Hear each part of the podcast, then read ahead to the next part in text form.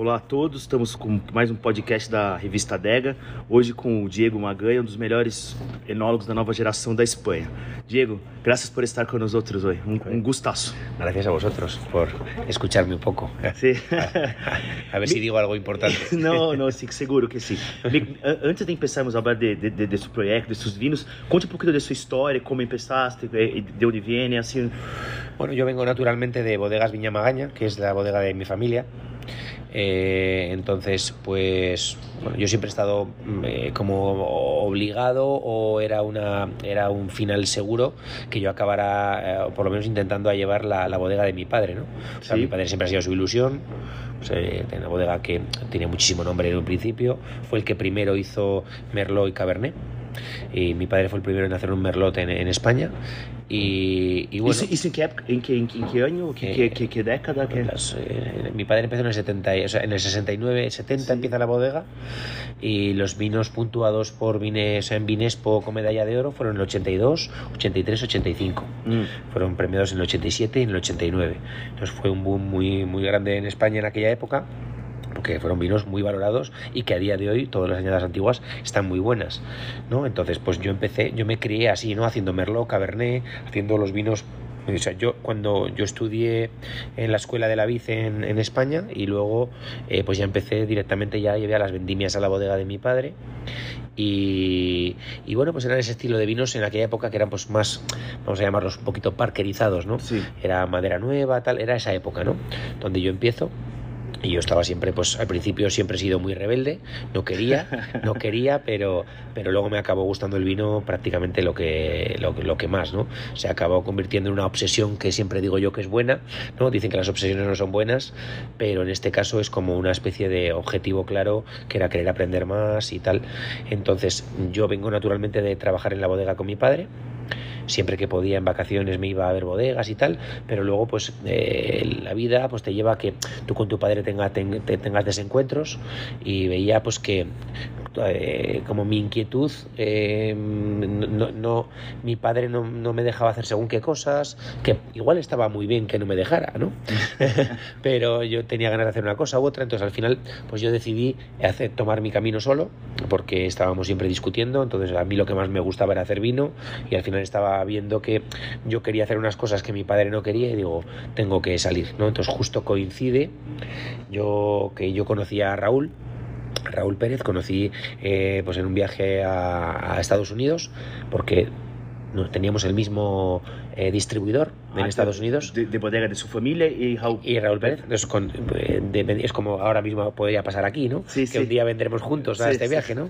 como con Raúl o como con muchos amigos que tengo que coincidimos no y, y entonces pues nada Raúl eh, empezaba en una época en la que él quería traer a gente nueva al Bierzo no entonces coincidió nos hicimos muy amigos y me dice oye Diego ¿cómo que no vienes al Bierzo a hacer un vino no entonces a mí nunca se me había ocurrido era estaba muy lejos pero empezábamos a ser muy amigos iba mucho al Bierzo y me dice joder vente no y tal y haz algo aquí y tal. Me brindó todas las facilidades. De hecho hoy sigo haciendo el vino en, en la bodega de Raúl. Y, y así empezó. Empezó un 2014 que yo hice 2.000 botellas, me acababa de ir de la bodega de mi padre porque me había enfadado con él. Y así empezó todo, así empezó esta andadura que yo al principio no sabía ni cómo se iba a llamar el vino. Yo hice un vino y dije, madre Ah, mía, é uma boa pergunta, então. Por o nome Anza? Anza es el nombre de mi madre. Ah, Anza es perfecto. esperanza, Sí. o sea, porque no sabía cómo llamar al vino y siempre había querido yo en la bodega de mi padre, siempre había querido registrar esperanza, ¿no? Y pues era una cosa que siempre estaba en la cabeza. Entonces cuando me fui, dije, pues vamos a hacerlo ahora. Perfeito. Entonces, Esperanza no se podía registrar, miré en un montón de idiomas, intentar registrar Esperanza y no, no se pudo. Y entonces, pues eso, al final que acabé registrando Anza, que se podía registrar. Eh, Anza significa, hay una ciudad, en eh, creo que en Colombia, que tiene algo que ver, luego hay alguien que se parece, pero dije, bueno, pues es algo que tiene mucho sentido conmigo, ¿no? Y puse el nombre Anza. E por que não quis usar o seu apelido? Eh, porque mi padre no me iba a dejar, Ah, perfecto. Y porque lo iba a poner en la, en la etiqueta, iba a poner elaborado por Diego Magaña, siempre Sí, más sí, pequeñito. sí, perfecto. Pero me apetecía hacer un homenaje a, A mi madre. a a mi madre y me parece además una cosa Y es muy auténtico también, ¿no? Exactamente, es como muy personal y muy como, Sí. ¿no? A- algo que yo, al final, no, no es, no es, o sea, nadie sabe, ¿no? Es esperanza, Sí. ¿no? Eh, el nombre de mi madre, pero es como una especie de guiño a mí mismo, ¿no? Es como, pues, no sé, es con- como esas pequeñas cosas que haces en la vida, es como si un día eh, te pones tu polo de la suerte para hacer algo, ¿no? Pues es, es como una especie de esta historia. Que bueno, entonces en 2014 hiciste el primer vino. ¿Y qué vino era? Que... Vino era, yo, yo fui a buscar uvas por sabor, Sí. yo fui a buscar las uvas por, por sabor de uva. Pero, y- pero fue un vino tinto y... y- y- Fueron dos, porque Ah. lo que fue es primero hice el, el primer dominio de Anza, la primera selección de parcelas, Ah. fue de, un de una zona que se llama El Val, Ah, eh, que está en Valtuya de abajo. Entonces yo fui probando uvas y dije esto. Eh, Raúl me presentó a su primo, un primo que él Sí. tiene varios viñedos, a, a día de hoy sigue siendo mi principal viticultor. La, la primera, o sea, la, el la principal persona a la que yo le compro uva. Y entonces yo llevé cuatro barricas de 400 abiertas y no sé, faltaba llenar una. Entonces le digo, bueno, ¿y qué, puedo llenar aquí? Para ya hacerlo todo ya. Vamos a terminar de llenar, le- pues vamos a hacer la prueba entera. Y me dice, no, pues mañana vamos a cortar rapolao y la rata. Entonces estaba César Márquez, que hoy hace vino en aquel momento, ¿no? Y le digo, oye César, le digo, ¿esto qué, qué elijo? Me dice, tenemos vino del año anterior. Y me dieron dos copas. Del 2013, de Rapolao y de la rata. Yo probé los dos vinos y digo, del Rapolao. Y así empezó. Entonces se llenó, entonces de una barrica de 400 salió una barrica de Rapolao y el resto salieron pues cuatro o cinco barricas del otro. y así, así empezaste. Y así empezó. Sí. Totalmente por, por... O sea, el Rapolao en aquel momento no era ninguna idea. ¿Y te imaginaría estar hoy, eh, de- después de 10 años, co- co- como está hoy o no? ¿Qué, qué imaginaba cuando empezaste a hacer? Ah, pues, yo, yo lo he dicho antes aquí, estaba probando aquí los Sí. vinos en esta tienda y les explicaba, ¿no? Digo, ¿quién me iba a decir a mí que yo eh, nueve años después... No yo- años, es verdad. eh, nueve años después, y estaba, bueno, sí, era 2024, ahora, ahora va a hacer casi, estamos casi, casi 10, ¿no? ¿Quién me iba a decir que iba a estar yo ahora mismo en Brasil, ¿no? Con un vino de Rioja, que era, en aquel momento estaba todo en, un, en una especie de no sabía ni si lo iba a hacer o no. O sea, yo en 2014 hacía un vino del Bierzo por accidente, o por azar, o por, nadie sabe, pues por como la vida, ¿no? Y quién me iba a decir a mí que iba a estar hoy aquí, ¿no? Hablando con, con- contigo de, de los vinos y contando lo que pasaba el 2014, ¿no? O sea, pues para mí es un sueño, ¿no? Era un sueño ya hacer un vino en otro sitio, era un sueño hacer el proyecto de Rioja y pues todo era eso, ¿no? Esas, esas inquietudes que nunca te dejaban hacerlas o que no se podían hacer por circunstancias y al final vas tú y las haces, ¿no? Y, y hoy eh, empezaste con 2.000 botellas y hoy estás haciendo cuántas? Hoy ya son eh, 18.000 del Bierzo básico, 2.100 de Rapolao, ahora del parcelario, o sea, del, del siguiente vino que es Valdeorta, son, eh, hoy son 600 porque es una barrica de Sí, sí. 500, estoy comprando la viña, pero la idea es llegar a unas 30.000 botellas del básico en Bierzo, es la idea. Porque en 2019 y 2020 se creció un poquito más deprisa. Probé uva, probé viñas que igual no me han gustado tanto. Entonces, la idea es ir encontrando tu sitio, ¿no? Porque Sí, también te, va- te vas equivocando, ¿no? Entre comillas, ¿no? Pruebas muchas cosas, muchas cosas no usas. Hay años que tienes que hacer un poquito menos, años que haces un poquito Perfecto. más, según cómo te va saliendo, ¿no? Sí. Y, y luego de Rioja, pues estoy en 24.000 ahora mismo de, eh, de esto, y para el año que viene habrá 27.000. y Isso, así. isso contando Anza e Anza especial, ¿Cómo? contando los dos Anzas que tienen en Rioja, porque tiene dos. No, son más. Ahora es- Agora, pero, pero en Brasil viene dos, é assim? não? Claro, en Brasil viene Eh, el especial, eh, el especial, Isso e Anza. especial y Anza, sí. Sí, perfecto. Y ahora especial se va a cambiar de nombre, se va a Ah, llamar Carramonte. Ah, porque é de lugar. Eh, no, Carramonte es, es como especial, eran tres viñas, eran tres viñas especiales. Sí. Entonces me pareció un nombre un poco eh, que no me esmeré mucho. Digo, digo, Diego, no te has esmerado esta vez. Entonces digo, vamos a buscar un poquito algo más. ¿no? Pero, pero entonces, ¿cuántos vinos tiene en Rioja? Ahora mismo tengo eh, Anza normal. Anza, eh, San Ginés, que es una viña que compré la primera, el 2016, que la empecé a hacer parcelario el 2021.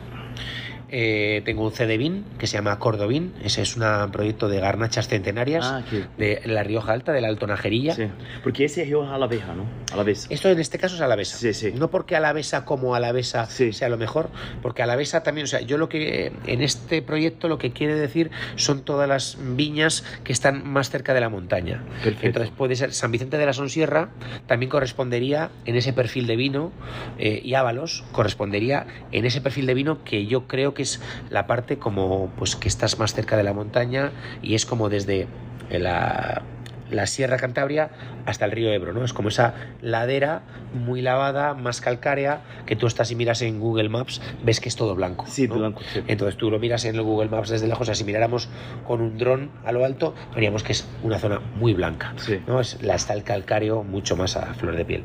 Y, y entonces, que, que no es porque sea alavesa, que en este caso coincide. Esto Sí. es todo Rioja alavesa. Sí, sí, sí. Y el, el Cedevin, que Sí. significa Cordobín, que es un pueblo, es uno de los pueblos que hay unas garnachas centenarias espectaculares, eso ya sería Rioja Alta como denominación. Sí, Sí, sí, y eso también, y luego está el especial. perfecto. Entonces este año he comprado dos viñas más ¿Ah, sí? en Rioja, una persona de 3.000 metros y otra de casi 6.000, es casi una hectárea en total, pero una es la zona de San Martín y otra es la zona de Villalba.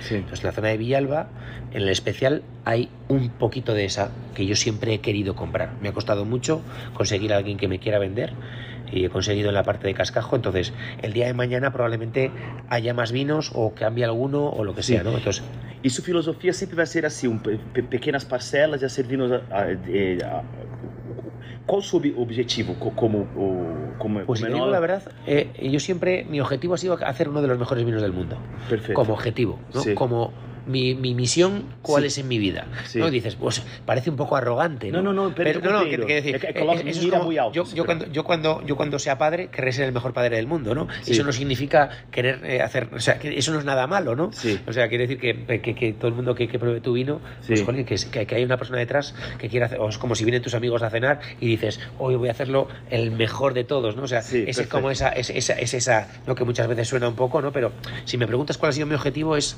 hacer, un- hacer o sea, me encantaría ser uno de, de- de- de los mejores vinos, ¿no? O sea, esa es mi, mi- mi ilusión, ¿no? Entonces, eh, ¿cuántas botellas voy a hacer? No lo sé. Todo lo que me permita seguir viviendo con alegría y que me deje permitir, eh, o sea, yo tengo que, por desgracia yo hago vino, pero tengo que ganar dinero para, Sí, sí, que para, pregunto, para, sí. para, para, para poder seguir eh, ir manteniendo una, una, una estructura que me permita seguir probando cosas y, y probando viñas y, y ir un poco pensando que es lo mejor para, para, para, para el viñedo, ¿no? Y, E tem gana de hacer vinos em outra parte da Espanha, um blanco, alguma coisa un assim? blanco ya está hecho. Ah, ya está. Sí, me gustaría hacer un blanco de Portugal. Ah, que... Sí, tengo un par de amigos. Esse branco eu, eu, eu tenho que provar então. Eu não Sí, provei sí. todavía. Yo, yo, el blanco está muy bueno. ¿eh? He intentado hacerlo dos años. a venir a Brasil ou não? Eh, Esse sí, branco? hombre, claro, por Sí. supuesto. Ya, es el 2023 la primera ya. Ah, la primera panela. 2022 hice, pero no me gustó y lo eché. E al que é vino. esse? É de, de, de... Viura Malvasía. Ah, que lindo. Y este año ha quedado bien, la verdad. e, e, hecho Está, hay una parte que era la mejor parcela o lo que yo creía que era bueno, porque de blanco no soy experto. Pues no soy experto en nada. Cada año me confundo en algo, pero eh, el blanco era un poco como yo había visto una parcela que me gustaba mucho y fue un prensado tradicional, eh, rápido, eh, pisando un poquito la uva, echándole una prensa manual totalmente y metido en una barrica a fermentar. Y es un vino de una zona muy afilada, con uvas muy pequeñitas. Y luego eh, el otro, o sea, he hecho como dos barricas y otro era un poquito con fermentación con pieles, dos días, porque en la zona naturalmente se hacía así.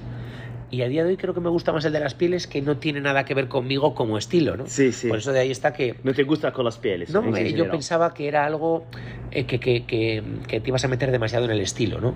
Eh, Pero eh, no se nota. Ah, um, no, um no quiero, estandarizador. yo no quiero un, un skin contact. Tá, Es como a mí para mí un exceso de estilo es eh, todo lo que no quiero hacer. O sea, yo puedo probar millones de parcelas, millones no, puedo probar Sí. eh, 10, 20 parcelas, eh, cada año pruebo de 3, 4, 5 nuevas que luego acaban estando en el básico, porque una cosa muy importante de decir es que ese vino básico no es hacer 20.000 botellas a un depósito, 20.000 kilos o 30.000 o 15.000 y luego hacer eh, botellas. Esto es, viene de hacer todas las parcelas por separado, que todas han sido un proyecto de a ver qué pasa y a ver si esto puede ser un sitio que me interese para seguir comprando. Para hacer un vino también solo después. Exactamente. O sea, Sí. Todos han sido pequeños proyectos de una idea, vamos a probar aquí, vamos a probar Sí, aquí. Entonces, perfecto. esto es como un I más D. O sea, esto no es un vino que se hace para hacer 20.000 botellas. Sí. O sea, esto es un vino que la ilusión cuando has ido a comprar la uva era de encontrar algo, eh, a ver qué pasa, ¿no? Perfecto. Entonces, y también pasa en la selección de parcelas de, del Bierzo. Es la, eh, la eterna prueba de esto, de esto, Não, de esto. e, e- e- isso é entretenido, porque são duas cepas e duas variedades distintas em zonas distintas, pero eh, eh, o terroir tem na mão de, de, de la persona e, e tem um elo de conexão. Hay un hilo de conexión. Sí, Pero son eh, automáticamente, o sea, mi- y sobre todo mi, más- interpretação. É mi máxima obsesión es que, eh, por supuesto que están hechos por mí, pero se ve claramente que Sí, sí, son- o sea, no, no hay, no hay un estándar. ¿no? Não, não, o, o que falando é se tem, tem Não, não. uma búsqueda por tensão, frescor, e se se encontra Es- é, é, é isso. La filosofía es la misma. Sí, sí. pero interpretada en cada sitio. Sí. Por ejemplo, yo cuando fui, eh, no una cosa que me gusta mucho contar, en el Rapolao yo al principio iba, o cuando elegía las parcelas en, en Bierzo, yo probaba las uvas y decía, ahora, ¿no? Es el momento. ¿De ¿Qué pasa? Yo probaba un sabor que luego después, eh, sobre todo con el Rapolao, dije, a mí siempre me gusta esta parte, me gusta este sabor y es, siempre veía que era como muy exuberante, pero luego un año dije, el 2017 dije, voy a probar la parte que no me gusta, o sea, cuando está, cuando yo no creo. Y me di cuenta de que el punto de la uva era en otro, o sea, que como a mí me gusta el vino, el sabor es menos importante. Entonces, he aprendido a catar las uvas con el vino. Ah, o sea, perfecto. que yo he aprendido al revés. O sea, yo primero iba buscando lo que yo creía que era el mejor sabor y luego me he dado cuenta de que el mejor sabor muchas veces en el vino no es para hacer el mejor vino. E, e daí isso, e, e, e a consequência disso foi cosechar mais temprano? Más temprano. Y temprano. darme cuenta que la- he aprendido, a, o sea, he aprendido con mi error a, a saber cuándo hay que, cómo hay que vendimiar como a mí me gusta tener el vino en la mencía. En- Então, o que está falando para é assim que, se, se, que quando provava o, o- a uva, é, em, em teoria estaria mais verde para seu gosto, pero ou não? o menos Verde- sabor, más, me- me- menos sabor. M- O sea, menos dulzor. Menos frutosidade. Menos frutosidad. Sí, O sea, el punto- eh, eh, compreendi. Sí, porque una garnacha tiene mucha frutosidad cuando pruebas la Sí, uva. y si- se tarda mucho eh, en- y el tempranillo es como más exuberante. Sí, sí. La mencía también, pero cuando la mencía es exuberante, probablemente penalices en el vino. Sí. Entonces, claro, tú vienes de una zona totalmente diferente. Sí. Entonces, eh, para mí esto es muy... eh, o sea, me ayuda a entender muchas cosas, ¿no? Porque eh, dices, no, son zonas diferentes, muy complementario, ¿no? Es como que eh, es, Sí. no tienen nada que ver las É, dos e- zonas. Porque seus vinos têm um, têm um caráter de, para mim, não sei se está de acordo, é que um caráter de austeridade, pero em, em bom sentido, que, que Sí, sí. uma búsqueda por sacar o dulçor, sacar o es, dulçor. es, es, es sencillez. Sí. Es, eh, yo creo que los grandes vinos del mundo que yo me he bebido siempre, yo creo que tienen una parte austera. Sí. Nada ha sido exuberante. Sí. Lo exuberante ha venido a partir de los 90. Sí. Y a día de hoy creo que hay muy pocos que me gustan. En Burdeos igual todavía quedan 98, 95, tal, con esa parte. Riojas, todos los de los 90, aún hay cosas, pero todas han tendido a esa Sí. maduración fenólica, a ese exceso de madurez, a ese miedo al vegetal, Sí, a ese miedo al verde. Pues yo en este caso no le tengo miedo al verde. De hecho, me parece totalmente necesario. Eh, que haya piracina en un vino de Cabernet no me molesta. Eh, quiero decir que yo prefiero el eh, defecto de madurez que el exceso de madurez. En este Perfecto. caso. O sea, Bueno. me gusta la maduración óptima para lo que yo entiendo de un vino, pero si me tengo que eh, fallar, prefiero fallar de un día antes que de un día después. É porque para mim, eu de acordo, porque um dia depois você perde muito mais, não? En mencía, sobre todo. Sí. El punto de la mencía es muchísimo más crítico que el del tempranillo. Sí. Y, y de la garnacha es mucho más permisiva. Tú vas dos días tarde y no pasa nada. Não, e garnacha oxida muito fácil também. Sí, sí, oxida fácil, pero mantiene la fruta, oxida fácil. Pero la mencía, el sabor, la, la- la gracia del vino es, estamos hablando de un día, ¿eh? O sea, Mm. tú en un día la puedes preparar. Tú si eh, cuando estás catando la uva ya ves un par que tienen un poquito de sabor a ciruela tal, es que ya al día siguiente, como tardes y como sea una añada de calor, tu vino jamás va a ser, eh, no va a tener esa, esa agilidad, ¿no? esa, esa gracia. E, e, e, hablamos um pouquinho antes de, de, de, de, tu preocupação com skin contact que, te, que pensa que estandariza. ¿Usa Escobarro en la vinificación o no? Sí. ¿Y cree que es un estandarizador o no? Yo creo que es muy... Sí se nota, sí se puede que se note, según la añada más, según cuánto alcohol tienes en el vino más, eh, es como que robustece mucho el vino, ¿no? Entonces, Sí. hay veces que creo que hay años que necesitas un poquito para hacer, porque hay, añas- aña- hay añadas muy livianas en Bierzo que un poquito de raspón le da Sí. un poquito de gracia. Para mí hacer 100% raspón siempre, para mi gusto, sería estandarizar. Sí. Porque entonces tú no hay una lectura de la añada. Yo, por ejemplo, 2021 de Rapolao tuvo 100% raspón. Sim, é por eu pergunto, sim. Y eh, 2022 es un 10% de raspón. É, é, é como uma, uma maneira de, de maximizar sua interpretação do terroir. claro, Só isso. entonces Perfeito, lo sim. utilizo, lo Sí. utilizo. E, e o tema de, de, de las leveduras? De, Nunca, de- nunca uso levaduras. Sí. Jamás, nunca he usado. Ha sido una cosa. Un, año 2020, me acuerdo con un amigo, me dice, "Ostras, estaban no fermentaban bien los vinos. Digo, "Eh, Diego, este año es para echar levadura. Joder, me, eh, cogí un poquito de mosto de otro tanque, Sí. eché, empecé a fermentar al día siguiente y digo, pero hubo un año en, en Rioja que estuve a punto de. Porque estaban los vinos que no empezaban a fermentar, una bañada rarísima el 2020. Sí. Y dije, joder. Pero los vinos después se quedaron muy buenos. Ah, sí, sí, no, no, luego- pero, pero siempre es una añada caliente, pero claro, luego todo lo ves a toro pasado y no pasaba nada, nunca nada. Y luego te olvidas, ¿no? Pero si, si nos grabáramos en Vendimia muchos años dirías, madre mía, madre mía, ¿cómo la pasamos aquel año? Como el 2023.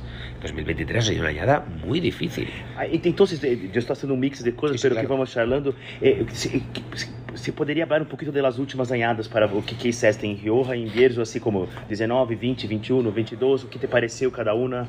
Eh, pues por ejemplo, eh, como una cosa muy... O sea, 19... Vamos, vamos a decir una cosa muy chula. 19 es una añada que en los dos sitios fue una añada contundente. Fue una añada sencilla de problemas en la viña.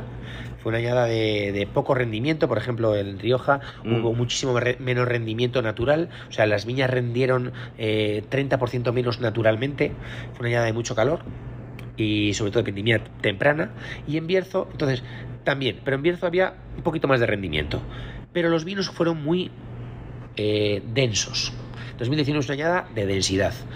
Frescura, si vendimiabas pronto, pero una añada de que en Rioja decían que era la del siglo, porque era la que siempre se ha idealizado allí, que es una uva, o sea, es una vendimia Perfeito, eu con- con- con masa. búsqueda por corpo. e exactamente, ¿no?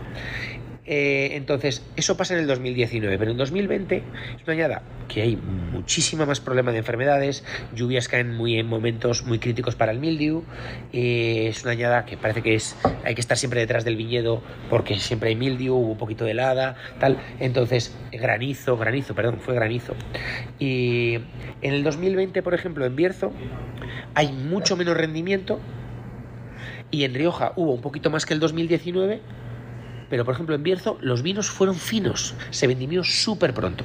Todos teníamos miedo al 19. El 19 venía a ser una añada de mucha densidad. Entonces todo el mundo, o yo sobre todo, tenía muchísimo miedo a tener una añada tan densa. Vendimié súper pronto, fue la añada que más, bueno, no, el 17 vendimí antes. Pero el Bierzo del Rapolao lo empecé a vendimiar el día 23 de agosto. Uf. Sí, sí. El, el- el 17, en 2017 fue el, el- fue el 18 y de agosto.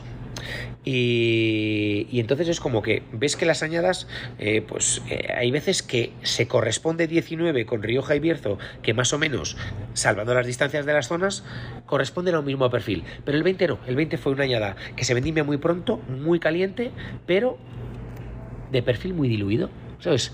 Entonces, naturalmente muchas veces entiendes que en el vino no existe la lógica, ¿no? Te das cuenta de que tú crees que el 2020 va a ser una añada cal muy, muy contundente y luego al final resulta que los vinos son eh, tremendamente diluidos, habiendo menos rendimiento. Por eso que te digo que el vino, Pero diluído en bom sentido que está hablando, ¿no? en el buen sentido, Sí, que como muy, muy menos, finos. menos mal, É, sim, sim, muito Menos finos. mal, Eu- menos- eu, eu percebi isso, como muito finos. Totalmente. E, e quando você lê a, a climatologia, te pensas que vai provar uma... Efectivamente. Y eso fue una cosa no forzada, porque ves que todos los 20 Sí. de Álvaro Palacios, de Raúl, todos Sí. son finos. Sí. O sea, que no Es una cosa que tú has hecho para que sea así. No. Es que sin querer iba a salir así. Entonces es una de las cosas bonitas de explicar que eh, no parece que iba a pasar eso. ¿no? Pasó como el 22, por ejemplo, en Rioja. El 22 en Rioja veníamos de una añada hiper seca, ¿no? que, que- que prácticamente durante el periodo vegetativo hubo dos olas de calor, una en mayo, otra en junio. En junio, bueno, parecían las viñas que no había agua. Decía, esto se va a secar. Llovió un poquito antes de vendimia y, la, y, el vino es como muy, muy fluido, ¿no? Y mucha fruta. Entonces, te das cuenta, pues, de, por ejemplo, 19 fue una añada contundente, 20 fue una añada madura, pero bien, ¿no? 21 para mí es la añada, una de las añadas. Mucho más equilibrada. mucho más fría, ¿no? Mucho Fría. más equilibrado y de más rendimiento natural y sobre todo mucho más difícil en vendimia por las lluvias, pero han dado una, pues también en el Roda, ¿no? También en Borgoña, ¿no? Sí. Han dado como una cosecha de las de antes, ¿no? Sí. Han dado una cosecha mucho clásica. Más, eh, mucho más fluidos, eh, fluidos. fluidos, ese. dan otra cosa, ¿no? Entonces, eh, con menos, eh, es verdad, más sutiles, ¿no? más sutiles, más cristalinos, Sí. más que te gustan desde el principio, más como una añada clásica de antes, ¿no? Yo digo, pues esto es lo que antes se tenía más eh, comúnmente, ¿no? Sí, co- como 80 para atrás, ¿no? Exactamente, o como, no, no sé, no sé por qué no estaba, pero me imagino que las No, pe- de pero cuando probamos, yo Sí, sí. creo que ya he probado muchos vinos de antes, ¿no? Sí, sí. Sí, sí, pero yo, yo no estaba en el 80. Tenía- tenía- no, no había nacido, ¿no? Entonces, nu- nunca lo vi y recién hecho, ¿no? Nunca sabes cómo va a ser, ¿no? Esa es la, Sí. esa es la pena del vino, ¿no? É, pe- pelo que, pelo que queria são, são transições, não sei se está de acordo. A- Assim, uma coisa assim para ir para esse lado, para depois volver ao meio termo, não? Sí, Sí. bueno, al final pensar que igual no, es, no eres capaz de volver a hacer los vinos del 80 porque la climatología no es igual. E- Isso, isso é bom hablarmos. Eu, eu, eu falei com seu amigo há há um, um ano e Juan Carlos Ponce falou comigo que, que para ele, em Suzona, o que passou nos últimos anos com, a ca- com, com, com muito mais cálidos e tudo, que la, las fechas de cosecha se se, se, se apequenaram, não sei. Antes tinha muito mais amplitude, poderia, hoje em dia não é muito mais delicado, não sei se está de acordo. Claro, es más delicado. También, claro, Ponce estamos en el sur. Sí. también, en Manchuela, ¿no? Entonces, Sí. el viñedo cada vez es más viejo. Sí, Entonces cada vez hay, hay menos rendimiento. Sí. Entonces, eh, los, entonces lo que pasa, bueno, tampoco es que conozca mucho la zona de Ponce, ¿no? Pero también si el viñedo cada vez es más viejo, cada vez se regula más, es más bien. Entonces, hay, o sea, por ejemplo, en Rioja, un viñedo muy viejo, igual tienes que vendimiarlo antes que uno joven. sí. ¿no? Entonces, la capacidad de rendir una viña se va menguando con el tiempo. Entonces, en una zona caliente tienes que ir mucho antes a vendimiar. Sí. ¿no? Entonces, eh, o que- o, o que falando é assim. eh, Antes se poderia a- a ser assim. Não, o clima está como assim e você pode vindimar hoje e se vindimar amanhã não há problema. E, e, e, e, e, e- e não é somente Ponce, muitos enólogos estão falando comigo que antes tinham uma fecha muito mais ampla e hoje se, se, se encurtou. Assim, sí, claro, una fecha más amplia porque antes se quería grado Sí, y porque en Manchuela antes eh, hacían vinos para la cooperativa para Sí, mezclar. De hecho, sí. están plantando mucho Alicante. Alicante Bouchet, Garnacha Tintorera. Entonces, al final es. eh, antes el estilo de vino era de otra manera. O sea, Mm. ten en cuenta que hace 15 años se buscaba otro tipo de vino. Entonces todo el mundo buscaba vendimiar más tarde Sí. porque había que tener grado y tenías que meter el vino, entre comillas, como tú pensabas, preparado para meter en madera, con un estilo totalmente diferente al que hoy se quiere. Entonces hoy, para hacer frescura, tienes que vendimiar mucho Sí. antes. Y en una zona como Ponce, si quiere tener unos parámetros buenos, por ejemplo, en un blanco, o ya no unos parámetros buenos, sino un vino como a él le gusta. Sí, Para tener un vino que a ti mismo te guste, tienes que vendimiar antes. sí. Entonces todo ha cambiado. En Borgoña pasa lo mismo. En Sí. Borgoña cuando vendimiaban antes y hoy están vendimiando en agosto. Sí. Y los chardonnés, cuando lo Es están verdad. vendimiando. É porque se Hemos em estado de 2000. viaje sí. en Borgoña ahora y vendimian con, pero vamos, eh, Los buenos, né? Porque tem uns que e- e- Claro. Daí, daí 2020 tiveram Pero- vindo com pero 15 de por- álcool. ¿Por qué? ¿Pero por qué? Porque, porque van, viven del concepto. Sí. Porque se creen que lo bueno es vendimiar en esa época.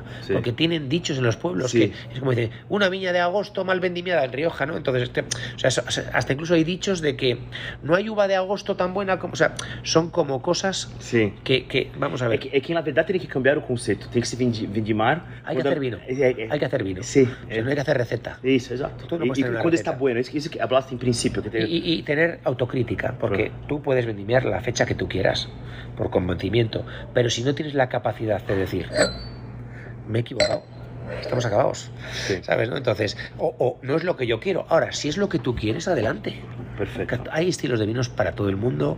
A todo el mundo, a mí hoy me gustan menos con menos madera. Me gustaron muchísimo. Yo no sé mañana qué, me, qué me va a gustar. Creo que no. Pero mm, ¿quién me iba a decir a mí que yo iba a acabar haciendo este tipo de vinos? ¿no? Cuando yo empecé pensaba que esto eran vinos eh, sencillos, pero no eran grandes. Yo, para, yo antes pensé que la madera era lo más importante de un vino. Yo hubo una época en la que pensé eso. Sí. 2001, 2002, 2003, que un vino grande tenía que tener madera. Hoy estoy totalmente en lo contrario. É que um vinho, um grande vinho, um vinho bueníssimo tem que ter madeira, concentração. Ese, Efectivamente, entonces todos, todos, nos hemos basado y hemos ido aprendiendo, ¿no? Sí. Entonces, te quiero decir, lo que hablas tú de Borgoña o de cualquier zona que sigue vendimiendo más tarde, es un concepto y si a él le gusta ese vino y tiene Sí. el consumidor que le gusta, eso es como el que quiere seguir usando muchísima mantequilla en un guiso, Sí. es como el que le gusta el rabo de toro muy intenso, es como eh, el que le gusta la chuleta muy hecha, pues oye, eso es... Um gosto. Assim. Es un gusto y si tienes un mercado en el que se te consume, pues bienvenida a la diversidad, ¿no?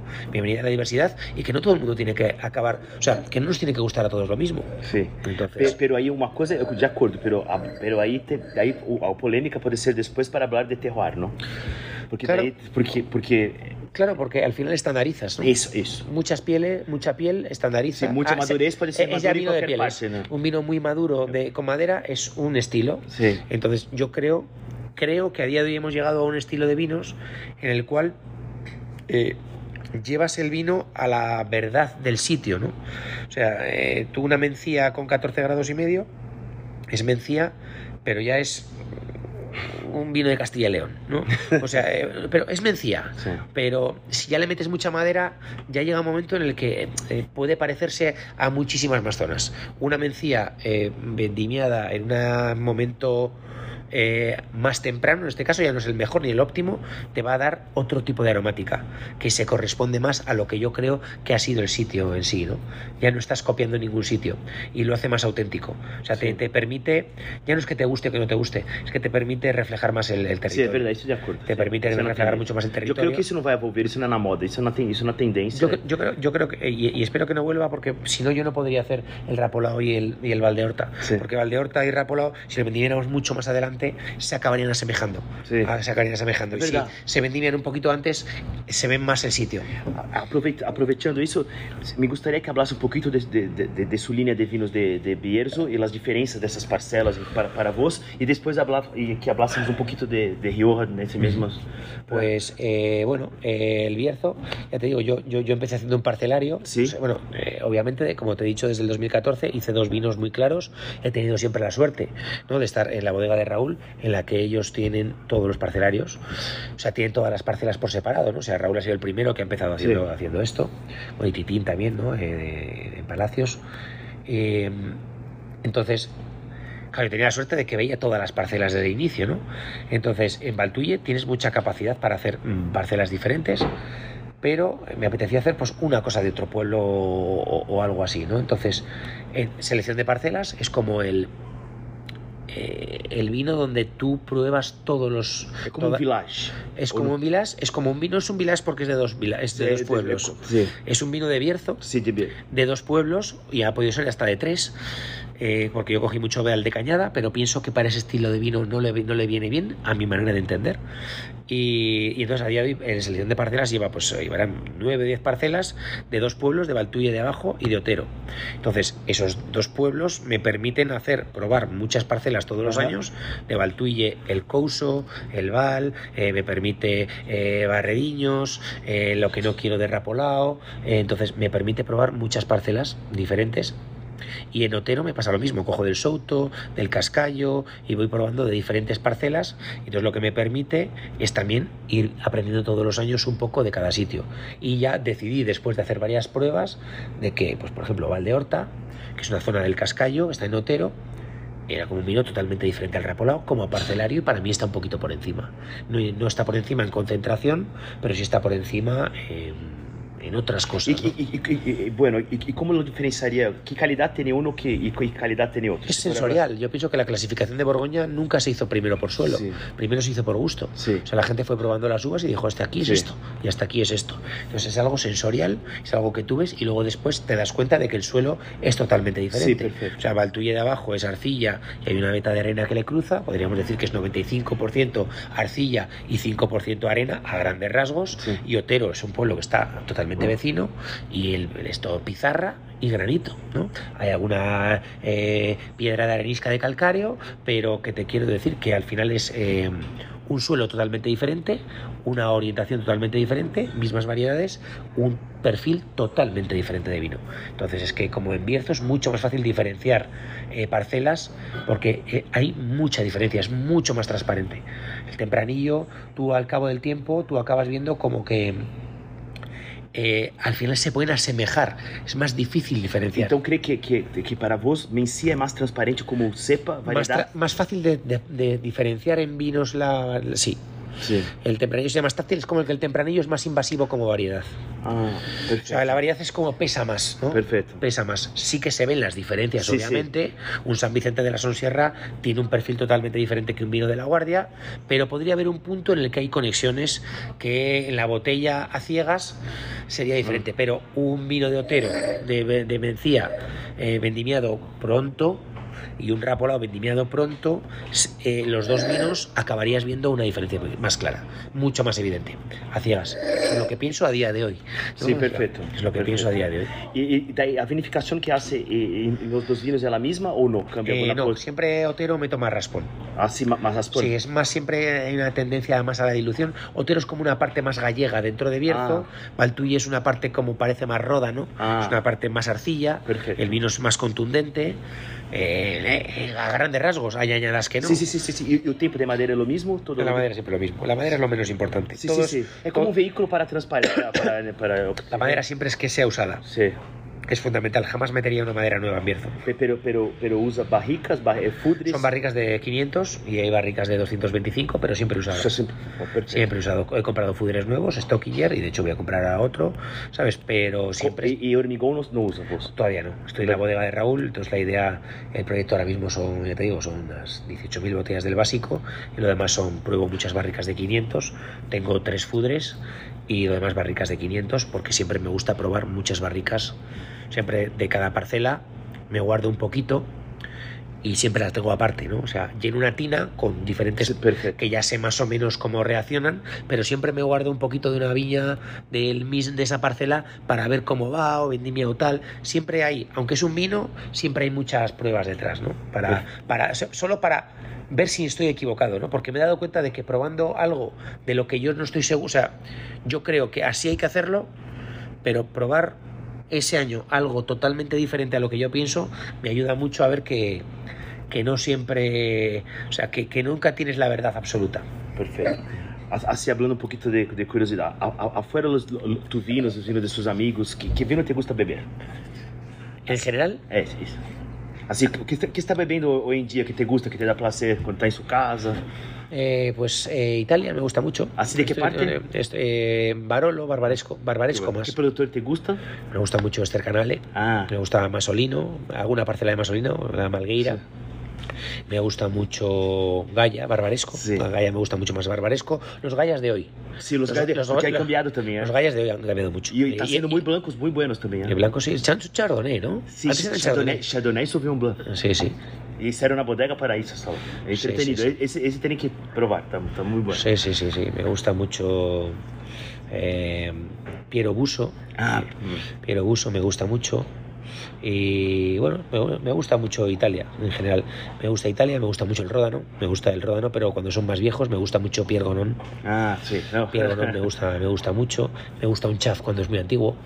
Chaf me gustan que son los vinos que tienen más magia. Entonces, es que me gusta todos los vinos. Me gustan de España, me gusta mi amigo eh, Carlitos eh, Cerdán, desde Bodega Cerrón, me Sí. gusta mucho. Eh, no sé, me gusta mucho el Bierzo. Te cuando- gusta probar, pero, pero Me que- gusta probarme, o sea, me gusta un vino que me emocione. Sí. Me, me gusta probar, ya no sé si los bebo porque me gustan o sino porque necesito o porque necesito alimento de, Sí, es de bueno la eso. mente. Entonces son, pero busco emoción siempre en los vinos. Sí, no, yo creo que lo más importante es tener esa búsqueda por probar cosas nuevas siempre. Me ¿no? gusta Y mucho el Loira, me gusta mucho el Cabernet Franc del Loira, Sí. me gusta mucho en general, en general Cabernet Franc del Loira, en concreto pues me gusta eh, pues, me gusta clorrullar algunas añadas, aunque últimamente los últimos que he probado no me han gustado, pero, pero como has probado tres que te gustan, sigues, sigues probando porque digo, quiero que a, a ver si llego a, a esto, ¿no? Me gusta de repente probar una Pavaley, para, eh, que no es mi gusto, pero me gusta probarlo otra vez. Ah, pero siempre bueno probar. Y siempre he sido un amante de Burdeos, siempre ha sido lo que más me porque mi bodega, la bodega de mi Sí, padre, sí, de mi familia, era Merlot Cabernet, es lo que más siempre me... Pero, pero cuando es bien hecho es increíble, ¿no? Claro, y cuando tiene, y cuando, sobre todo cuando es viejo. Sí. Tú pruebas un, cualquier vino del 86 o no sé, pues por ahí, pero fíjate, hasta añadas que no son buenas. Un Obrión del 87, los últimos que he probado, espectacular. Pero, Un Chateau La Flor 2000. Lo- Los Pero, 70 vi- tienen cosas entretenidas también. sí, sí, También, sí, sí, pero para mí no tienen tanta magia como los 80s. Sí, no, Así como en 80s. Rioja los 80s. Es que fíjate, los Riojas de los 70 son mejores, pero los Riojas de los no, 80s son menos buenos. Y los Riojas de los Burdeos de los 80s De acuerdo. tienen más Mm. magia hoy. Tiene más aguantado, tiene sí. todo, sí, O sea, sí. los 70 de los río- de los de, lo- de Burdeos han aguantado menos o hay es más difícil encontrar uno Sí. bueno y en cambio Riojas de los 70 encuentras cosas superiores, creo, Sí. y 60 encuentras, bueno, 61 de Burdeos es el icono, pero 70 Rioja o 64 Rioja eh, encuentras cosas muy gordas, ¿eh? Sí, sí. Sí, sí, ha habido más quiebros en Burdeos, o sea que ha sido como más resistente en los 80, ¿no? Sí, sí, sí. Qué bueno. Bueno, también están los 55 y 59 de Burdeos, que he probado cosas espectaculares, ¿no? Sí. Pero bueno, eso, vas probando, eh, pues vas buscando emoción, ¿no? Vas buscando ese vino que te hace eh, volver a empezar, ¿no? Que, que pruebas y dices tú, ¿qué es esto, no? Que igual llegas a que hacer eso no tiene ningún o sea, no, no tiene ninguna receta, ¿no? Sí. Que eso pasa, ha pasado solo, porque ese mismo viticultor ha hecho lo mismo al año siguiente y no le ha salido, ¿no? Entonces, te hace entender que igual tu trabajo no es nada importante, ¿no? Que tú sigues dándole vueltas a las cosas y que igual está todo hecho ya antes de hacerse, ¿no? Entonces, pues No, eso. es importante, es que es, que, es, que es muy, muy humilde. es verdad, sí. Porque No, pero la verdad, es la sí, verdad. No, no, no es fácil. Es la verdad. Lo que sí que creo que madurar mucho es, es Sí, pues, bueno. antagónico a la emoción de los vinos. Perfecto. Y usar muchísima madera pienso que es antagónico a la madera de los. a, a- a- a la- a la- a lo que yo busco en un vino. O sea, prefiero que un vino aguante un poquito menos, pero que creo que no por usar madera va a aguantar más. Pero sí que creo que, que hay cosas que anulan. Anulan el futuro y el presente de un vino. Perfecto. Diego, muchas gracias. eh, muchas gracias mismo, fue, fue muy bueno. Es que nosotros tenemos un, un- podría charlar con vos más Joder, de una aquí no hora. puede, aquí sí. puede tre- tres- Sí, tres sí. muchas gracias. eh, espero que tenha te gustado. ¿Eh? Perfecto. Sí, gracias. Muy bien.